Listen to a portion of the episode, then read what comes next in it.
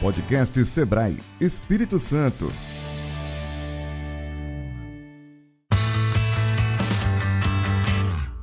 Olá, sejam muito bem-vindos ao podcast Sebrae Espírito Santo.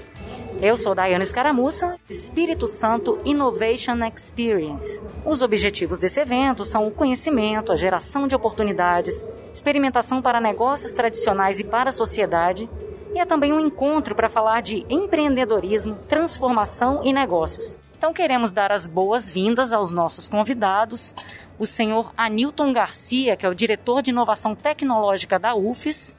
Muito obrigado, agradeço o convite e o Renato Tanuri, que é o pró-reitor de extensão do IFES. Seja muito bem-vindo também. Obrigado, uma honra estar aqui com vocês. Então vamos começar falando um pouquinho sobre a formação de talentos. Como que a academia está formando jovens capacitados para inovar? Olha, é, a academia, no Espírito Santo em particular, é, tem feito um trabalho, no meu entendimento, muito produtivo por uma razão simples. A academia ela conversa, as, a, os, as, as lideranças da academia conseguem conversar. Então conversam uns com as outras, então isso fortalece.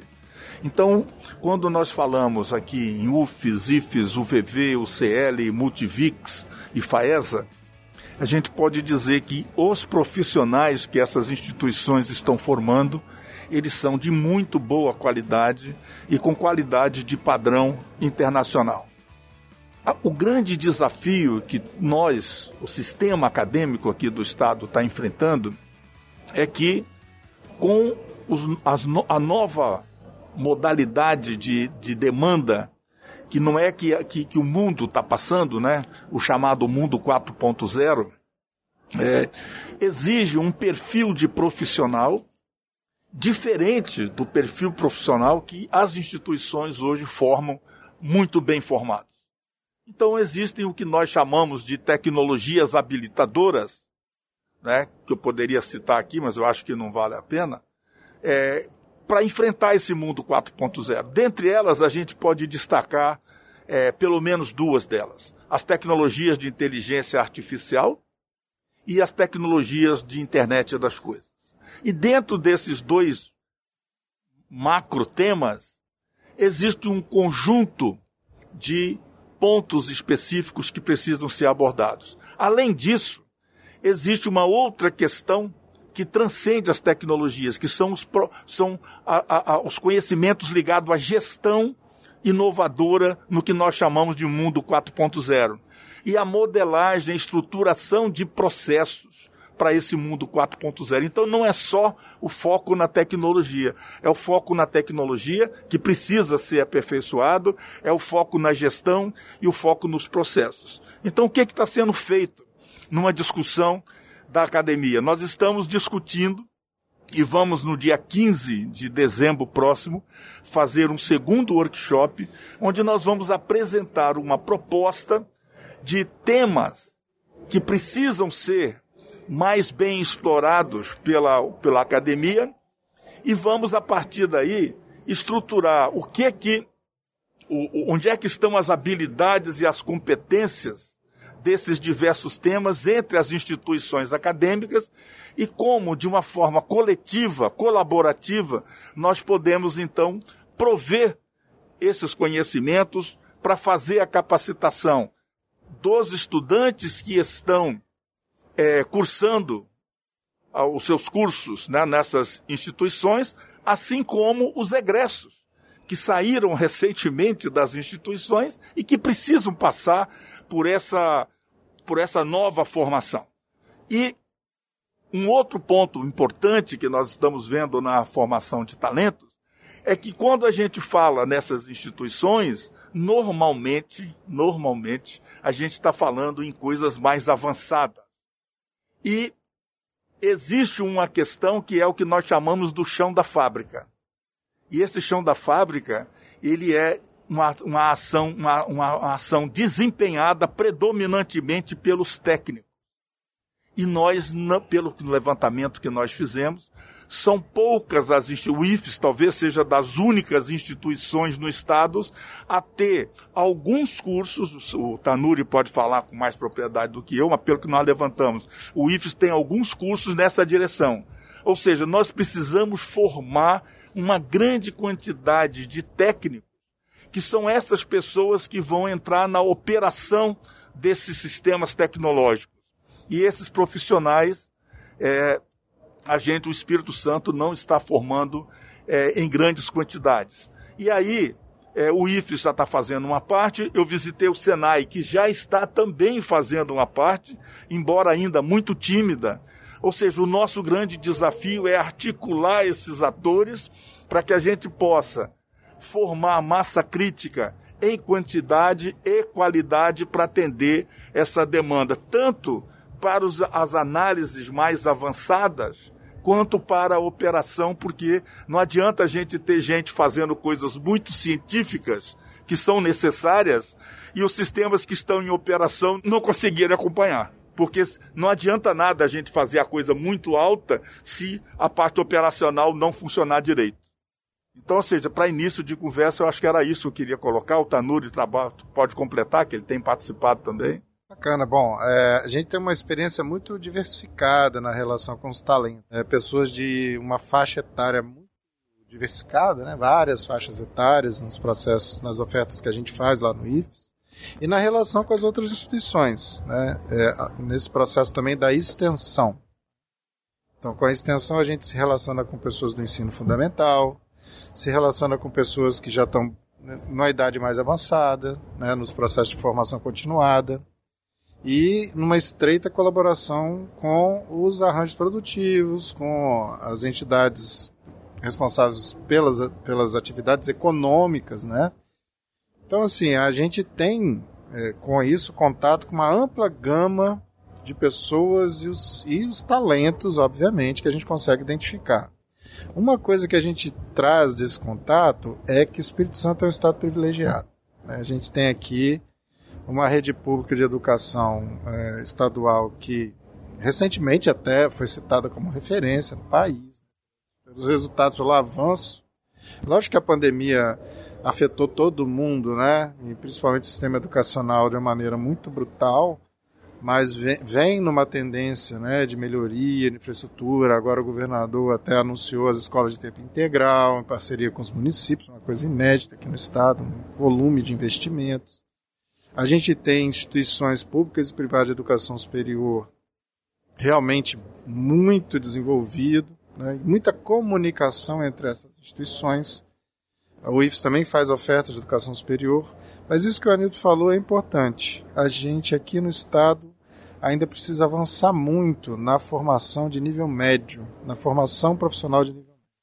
A gente tem duas instituições fazendo esse trabalho aqui com, com escala, né, que é o IFES e o SENAI, ou seja, tem várias unidades no estado, etc. Mas eu entendo que no mundo do trabalho, né, esse profissional precisa de mais oportunidades, mais valorização, certo?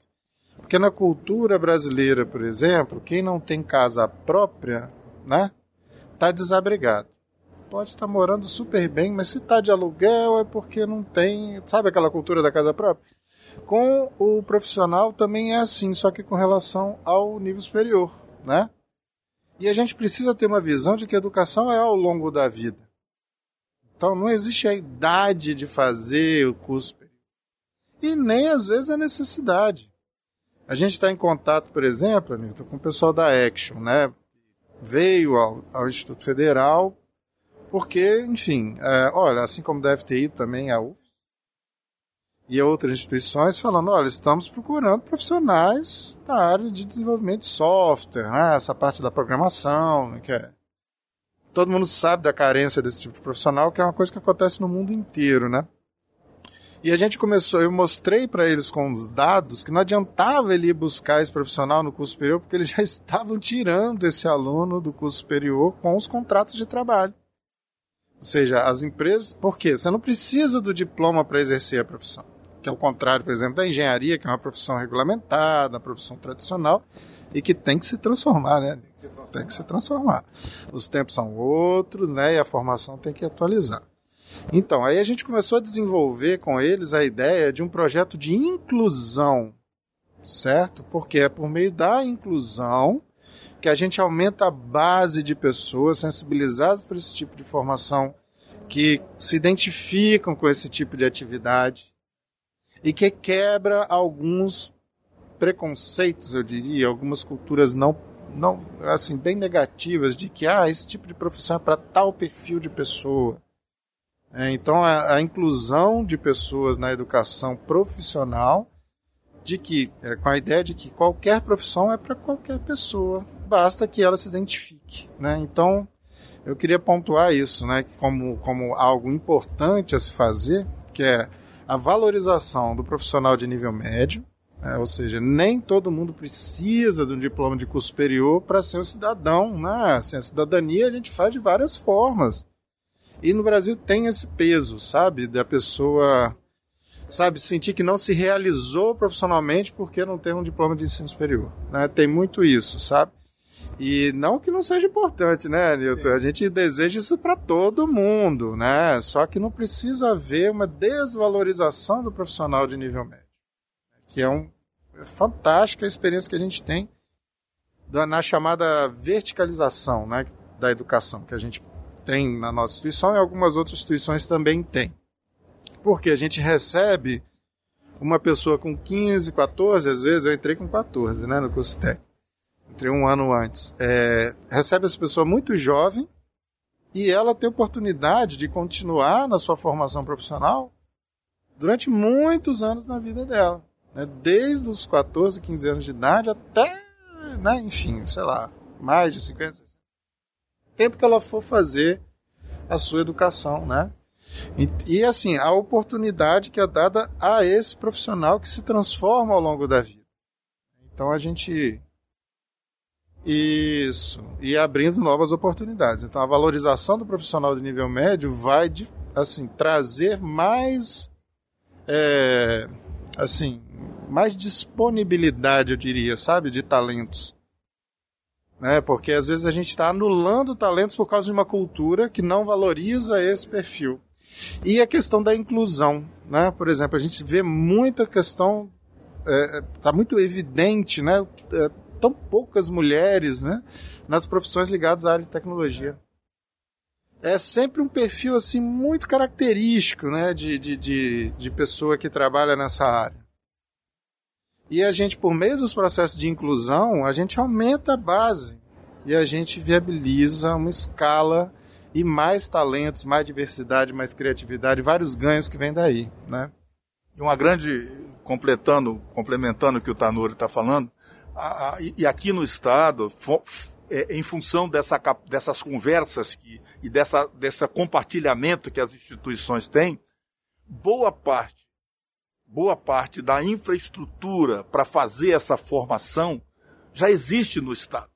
Nós temos um laboratório que é situado lá em Cariacica, que é o CEPID, que é um Centro de Pesquisa, Inovação e Desenvolvimento, que é um projeto em parceria da UFES com o IFE, existem laboratórios do CEPID com muitas dessas tecnologias que são demandadas, né? Que são denominadas de tecnologias habilitadoras. E é um espaço que pode ser utilizado tá certo? para essa formação que nós estamos falando aqui, é, muita rapidez. Muita rapidez, tá certo? É, é, e que está pouco explorado para isso. Tá certo? Nós, existe, as pessoas, às vezes, muitas vezes as empresas ou, ou, ou as, entidades da sociedade, muitas vezes nem sabem da existência do CEPID. E aí, quando vão lá visitar, ficam assustados com o um aparato tecnológico que existe naquele lugar, que poderia estar sendo utilizado para fazer essa formação, tá certo? Tanto a formação de mais alto nível como a formação técnico operacional, tá certo? Utilizando a, as habilidades já existentes no corpo docente do IFES, no corpo docente da UFES, tá certo? Junto com as empresas, porque o que está faltando, na minha opinião, é uma participação maior dos setores demandantes, que não é só a empresa. Que nós estamos falando em educação 4.0, Nós estamos falando em saúde 4.0, logística 4.0, tá certo? Não só indústria 4.0. Então o que está faltando é uma aproximação maior desses demandantes com a área acadêmica para que eles possam dizer, olha, nós precisamos de gente com essa, com essa habilidade tecnológica, essa e essa. Uma vez isso colocado, eu sou capaz de dizer para você que entre a, a, os laboratórios do IFES, os laboratórios da UFES, da UVV, da UCL, da Multivix e da FAESA e os laboratórios do CEPID, se criarmos uma, uma organização estruturada, nós somos de capaz de atender quase 100% das demandas desse setor. Mas, infelizmente, não tem essa articulação. Então, ficamos nós da UFES oferecendo aquilo que nós entendemos como sendo o mais importante. O IFES fazendo a mesma coisa muitas vezes, está certo? A FAESA aí. Então, ou seja, o que está precisando é colocar todos esses atores juntos e, e fazer uma, uma um, um, o que eu chamo de um programa de capacitação. Por quê? É, e, e receber as instituições profissionais, como CREA. Né? Isso, isso vai mudar a profissão do engenheiro. Tá? Então, e o CREA, nós temos que trazer o CREA para a discussão. Trazer o CREA para o centro do debate. Por quê? Porque o CREA tem lá um currículo padrão de engenheiro, porque para ser engenheiro eletricista tem que ter disciplina A, B, C, e isso, com esse novo mundo, isso não existe mais. Ele precisa ter habilidades, precisa ter competência em diversas áreas, mas não precisa chegar ao nível de ter uma, de ter uma disciplina X. Então, ou seja, agora, só que as instituições que oferecem curso de engenharia, hoje não têm liberdade para fazer isso, porque tem um currículo do sistema CREA que amarra. Então, nós precisamos quebrar essas amarras. A gente começou a estruturar agora um processo de formação profissional extracurricular. Porque quando a gente vai, eu acredito muito na transformação da, de, de grandes estruturas, quando você começa a trabalhar em algo paralelo a uma grande estrutura, que é, evidencia, um, através de resultado, evidencia o tanto que aquela mega estrutura é obsoleta. Por exemplo, você não precisa de um grande, uma grande estrutura para transformar outra. Às vezes, uma pequena estrutura que demonstre de maneira muito clara, com excelentes resultados, alguma coisa é capaz de falar: olha, aquilo lá está obsoleto. Não é o caminho mais, entendeu? Quantos exemplos de transformações que a gente não viu acontecerem dessa maneira, né? É, então, assim, a gente está fazendo um processo de formação extracurricular, por exemplo, de programadores, né? Que todo mundo está sendo instado a fazer. E a gente Inclusive tá... é uma demanda, né? É uma demanda muito clara de, do mundo todo. Né? É uma gota no oceano que a gente vai conseguir fazer, mas se todo mundo pingar uma gotinha, a gente consegue né, trabalhar pelo menos localmente oportunidades para essas pessoas. Né? Porque como, como, como é engraçado, é um país com são, acho que uma taxa de emprego que agora está, acho que em 12%, né? Que é uma taxa bem alta.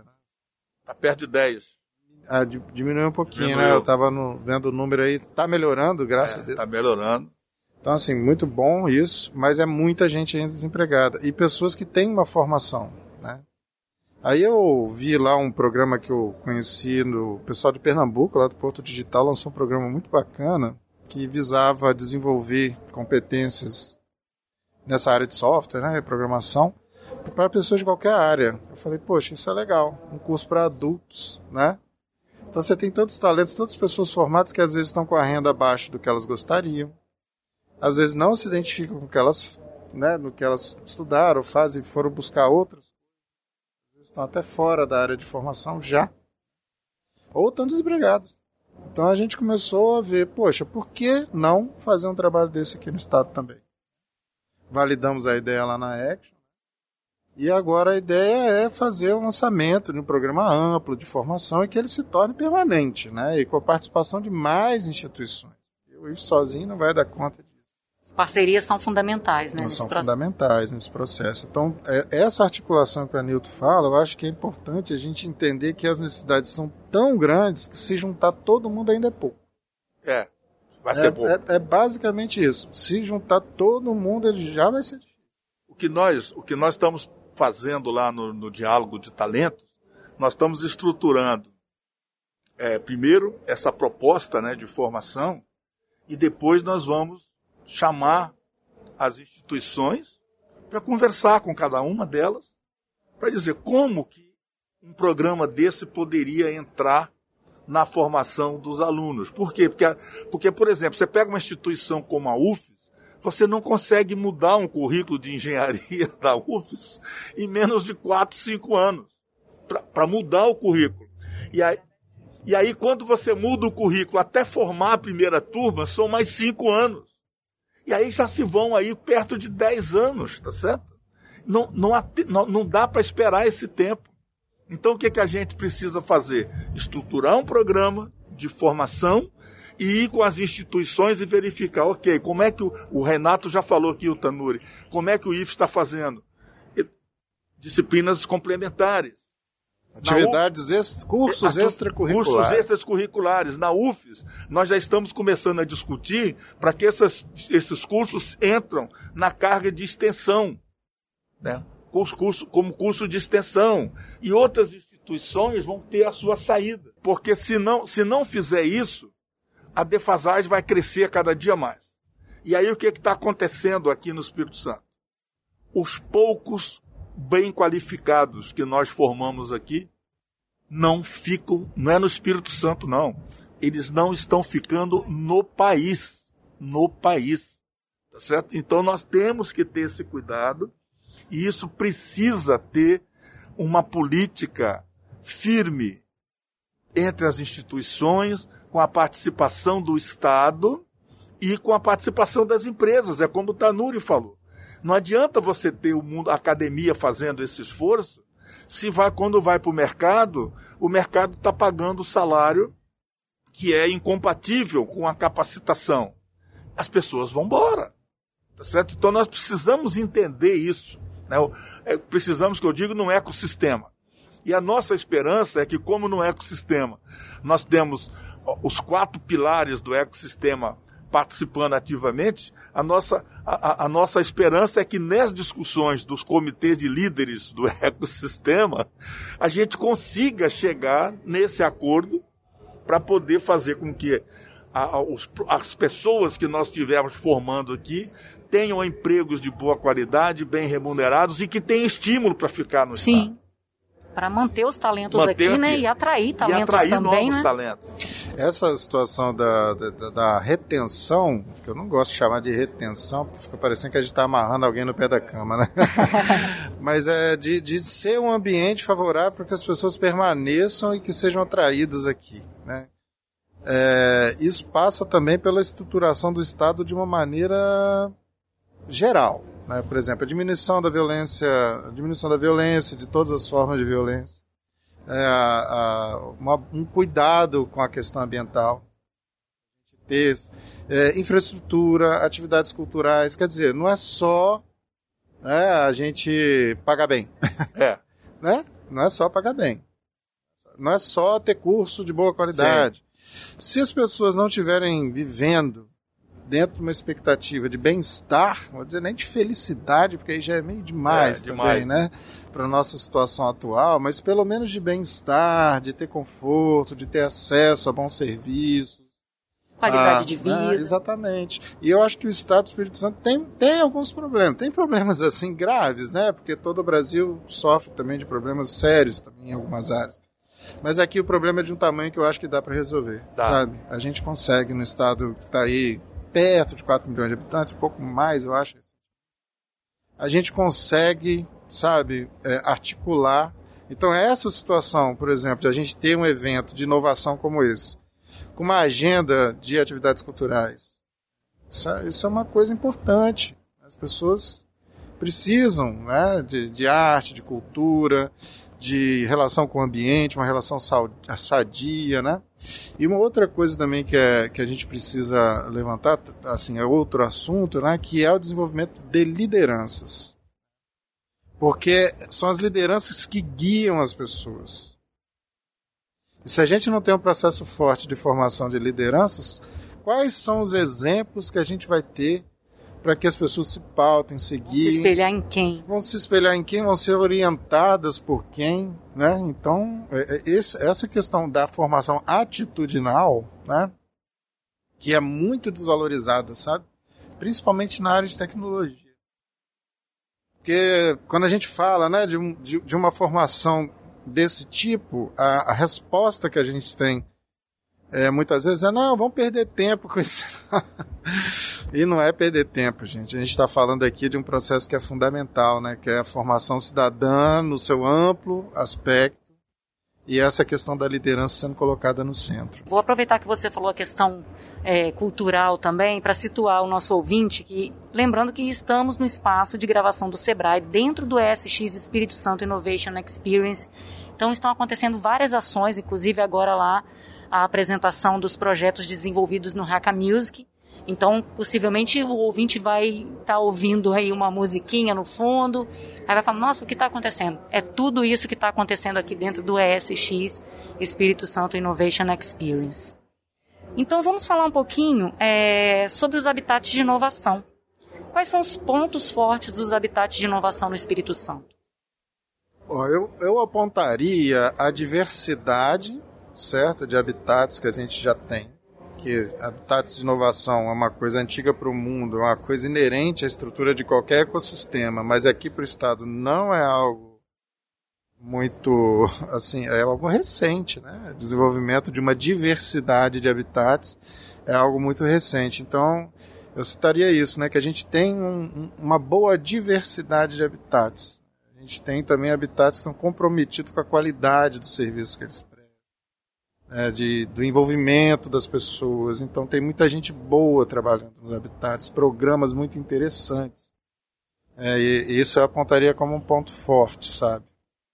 Isso... Você acha que precisa alguma coisa ser aprimorada ainda? Sim, com certeza. Né? Uma coisa fundamental é a conexão entre os habitats. Precisa ter um arranjo de habitats mais conectado, que troque mais, que a gente está passando Acredito que por uma fase de estruturação a gente acaba gastando energia mais dentro do que para fora, né? Só que assim a gente está chegando num ponto já que a gente precisa induzir mais cooperação e mais parcerias entre os habitats. É, por exemplo, eu posso citar a nossa experiência lá no IFES, a gente desenvolve um trabalho com habitats ah, desde 2000, 2008, por aí oficialmente, né, que a gente começou a ter o primeiro, primeiro turnkey, né, operação inicial lá, feita pela Tec Vitória, né, que criou depois a incubadora do IFES. Né, esse trabalho foi originou né, a, a incubadora do IFES, que hoje está aí com 10 unidades operando com é, todas as atividades né, de pré-incubação e incubação, vários, em 10 municípios diferentes do estado. Recentemente agora atingindo a marca de 47 empresas incubadas, ou seja, já é uma incubadora com porte já no cenário nacional é bem interessante, é a maior incubadora da rede federal dos institutos de todo o país, né? que são estimulados nessa parte do empreendedorismo inovador. Né? Então, assim, é, a gente conseguiu estruturar esse trabalho ao longo de muitos anos, e a gente, de, de dois anos para cá, a gente começou a fazer parceria com aceleradoras, porque a gente entende que essa parte do investimento de risco dificilmente a gente conseguiria fazer como ICT, ainda mais como ICT pública, né? E isso aí a gente precisa de um parceiro para fazer isso. Então a gente começou a encadear nosso processo com um processo de aceleração que envolve uma preparação do empreendedor para ser investido. Isso é um exemplo. O outro exemplo está na outra ponta, que é a parceria com instituições que têm uma, a, uma base social muito ampla, né? uma relação com a sociedade muito ampla, para a gente poder fazer um trabalho de sensibilização e de cultura de inovação, para a gente poder atrair mais pessoas. Então a gente começou a trabalhar também o programa de mentoria, é, por meio de chamada pública, de mentores que vêm atuar com a gente. Então, essa parte da conexão, essa parte da gente aumentar, complementar, fazer uma trilha, né? Que não é um caminho único, nunca é. São várias possibilidades, mas a gente ter essa alternativa, sabe? Encadeando é, serviços, experiências, para que o empreendedor se desenvolva da maneira mais ágil, mais confortável, né, para enfrentar esses desafios. Ele ter as ferramentas, ele ter a capacidade, né, e o apoio, né, Então a gente acredita que essa conexão pode melhorar. E a gente também vê em outros estados a políticas muito claras de apoio ao desenvolvimento dessas entidades que têm habitats. Assim como os grupos de pesquisa são apoiados por serem fundamentais para a produção de conhecimento, né? assim como as startups são apoiadas, esses ambientes eles têm programas que precisam também de ter é, uma política de financiamento, né? enfim, que nem sempre vai se sustentar com os atendimentos que ele dá, né? porque são atendimentos que muitas vezes para entidades e pessoas que ainda não estão faturando, né?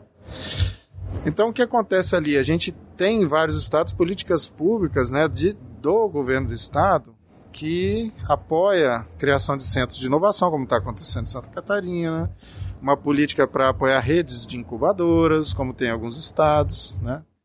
E aqui a gente teve a felicidade da aprovação de um projeto estruturante de apoio aos habitats de inovação com a liderança do SEBRAE, que foi aprovado agora pelo Comitê Gestor da MCI, pelo comitê, pelo Conselho também do Fustec MCI. A gente vai ter agora, pela primeira vez, acredito, uma política pública é, com apoio dessa base do ecossistema, né, da MCI, para que os habitats se conectem, para que eles trabalhem a sua sustentabilidade, para que se capacitem, para que melhorem os seus processos internos, aumentem a escala de atendimentos, entre outras coisas.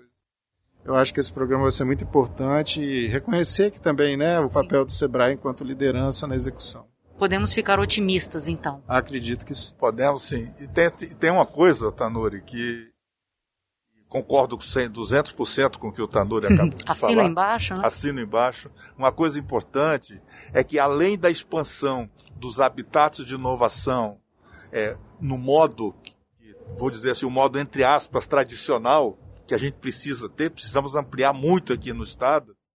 Eu vejo, não sei a opinião do Tanuri, eu vejo que nós temos uma grande oportunidade de criar habitats de inovação não tradicionais, que são os laboratórios de investigação das nós precisamos criar estímulo, na minha opinião, para que os laboratórios de investigação sejam também habitats de inovação, para que os projetos desenvolvidos nesses habitats não gerem apenas produção de papers, produção científica, mas que os, os estudantes que estão nesses projetos já possam sair dos, da sua atividade de investigação com uma startup pré-constituída ou já constituída, tá certo? Para que ele possa, saindo desse laboratório de investigação, ir para um habitat tradicional, que é onde ele vai receber toda a formação empreendedora, vai receber toda a formação é, de planos de negócio, tá certo? Para que ele possa, então, pegar o produto que já saiu da, da atividade de investigação e levar aquilo com muito mais rapidez para o mercado. E aí isso é um desafio grande, que é o desafio de conversar com os programas de pós-graduação. Que esses laboratórios, na sua grande maioria, estão nos programas de pós-graduação. Mas eu vejo isso como uma grande oportunidade de nós, eu não sei a opinião do Tanur, de nós expandirmos os habitats de inovação e criar um, um processo mais acelerado de transformação da investigação no produto final, no comércio final, na chegada da, da, da, do mercado. Ah, isso é fantástico, Nilton. Até a gente tem uma experiência enquanto polo de inovação, que é uma das nossas unidades, é, tem essa estruturação já há alguns anos, né, de polo de inovação, com credenciamento na Embrap, né, que trouxe também todo o modelo de gestão, métricas, enfim, uma gestão também que, que, que induz resultados fortes e assim empurra, né, para captação de projetos cada vez melhores e tal. E, e, e vem nesse sentido, sabe, reconhecendo os laboratórios de pesquisa como ambientes onde a inovação se viabiliza, né? porque são projetos conjuntos. A própria política de inovação do IF se orienta também por parcerias, né? que é uma experiência muito bacana que a gente tem de, criar, de gerar patentes que já nascem transferidas em processo de cotitularidade, né? que, é um processo de transferência combinado com o processo de desenvolvimento. Né? Então, a, a, tem muitas pessoas que, que, já pensam em processos encadeados, né? Você primeiro desenvolve, protege e transfere. Não, vamos fazer parceria, vamos desenvolver junto e vamos dividir. A titularidade, ela já nasce transferida, né? Que é um indicador muito bacana para o pessoal. Essa questão que você tocou aí da pós-graduação é outra coisa que precisa se transformar, né, Nilton? A gente vê um sistema de gestão de pós-graduação no Brasil que tem sua, sua lógica própria de avaliação, que induz um funcionamento que eu considero já anacrônico, né? uma coisa que precisa ser é, adequada aos novos tempos, pelo menos em algumas áreas. Né? Pelo menos se a gente tivesse um comitê de área, o de gestão, é, por exemplo, né, de tecnologia e gestão, tem um, tem um, um comitê de área multidisciplinar que toca nessa parte de gestão e tecnologia. Não, que a gente poderia começar, sabe, a encarar uma, uma estratégia de avaliação de programas de pós-graduação que tivesse alternativas para a gente desenvolver esse tipo de coisa que você está falando.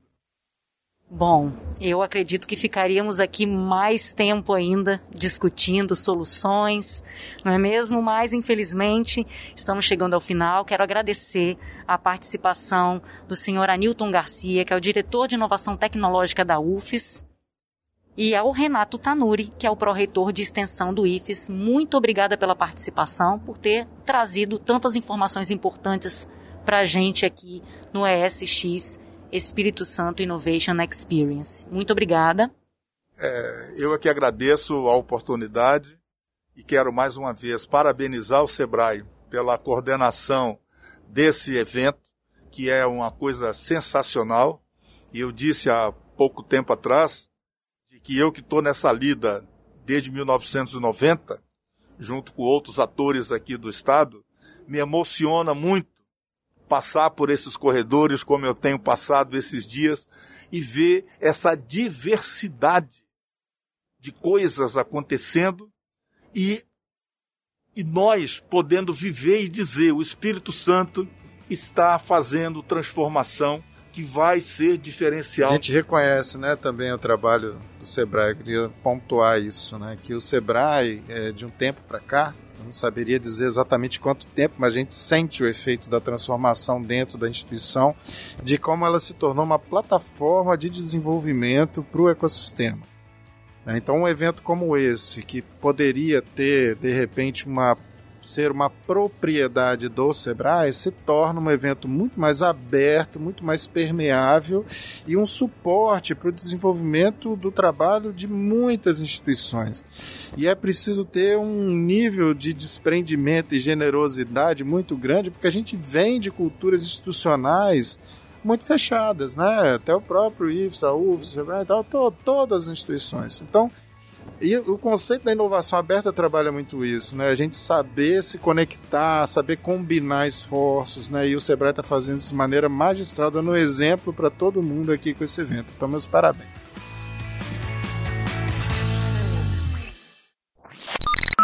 Siga o Sebrae Espírito Santo nas redes sociais buscando por Sebrae ES e acompanhe as nossas publicações em seu agregador de podcasts. Acesse o site do Sebrae e conheça as soluções para você, sua empresa e seus negócios. es.sebrae.com.br Essa é uma realização Sebrae Espírito Santo, projeto Beta Rede Comunicação com Negócios e produção na trilha podcast e transmídia.